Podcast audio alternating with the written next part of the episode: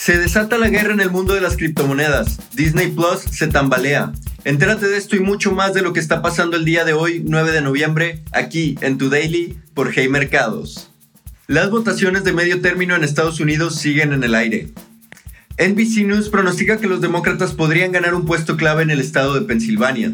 Sin embargo, en las regiones de Georgia, Nevada, Wisconsin y Arizona, la moneda sigue en el aire. Además, la cadena estima que los republicanos alcancen hasta 220 puestos en la Cámara de Representantes, lo que sería suficiente para arrebatarle el control a sus contrincantes. El mercado sigue muy de cerca las votaciones, pues en caso de que el Partido Republicano tome control de una de las dos cámaras, reduciría de manera importante el margen de maniobra del presidente Joe Biden y definiría el destino del gasto del gobierno para los próximos dos años. Y continuando con las noticias, el mundo de las criptomonedas se incendia.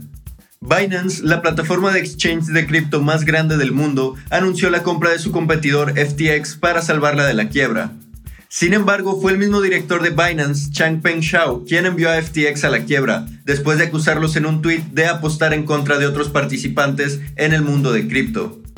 El escándalo causó un efecto dominó, donde monedas como Ethereum y Litecoin presentaron pérdidas de más de 15%, mientras que Bitcoin mostró una pérdida de 10.17% en un solo día.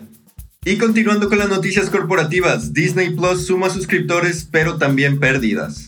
La plataforma sumó 12.1 millones de suscriptores en el último cuarto, llegando a un total de 164.2 millones y superando las expectativas de los expertos.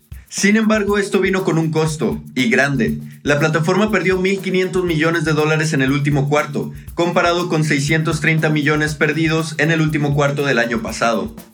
Esta noticia y algunas otras igualmente no tan positivas fueron suficientes para tumbar la acción alrededor de 10% después del cierre del mercado.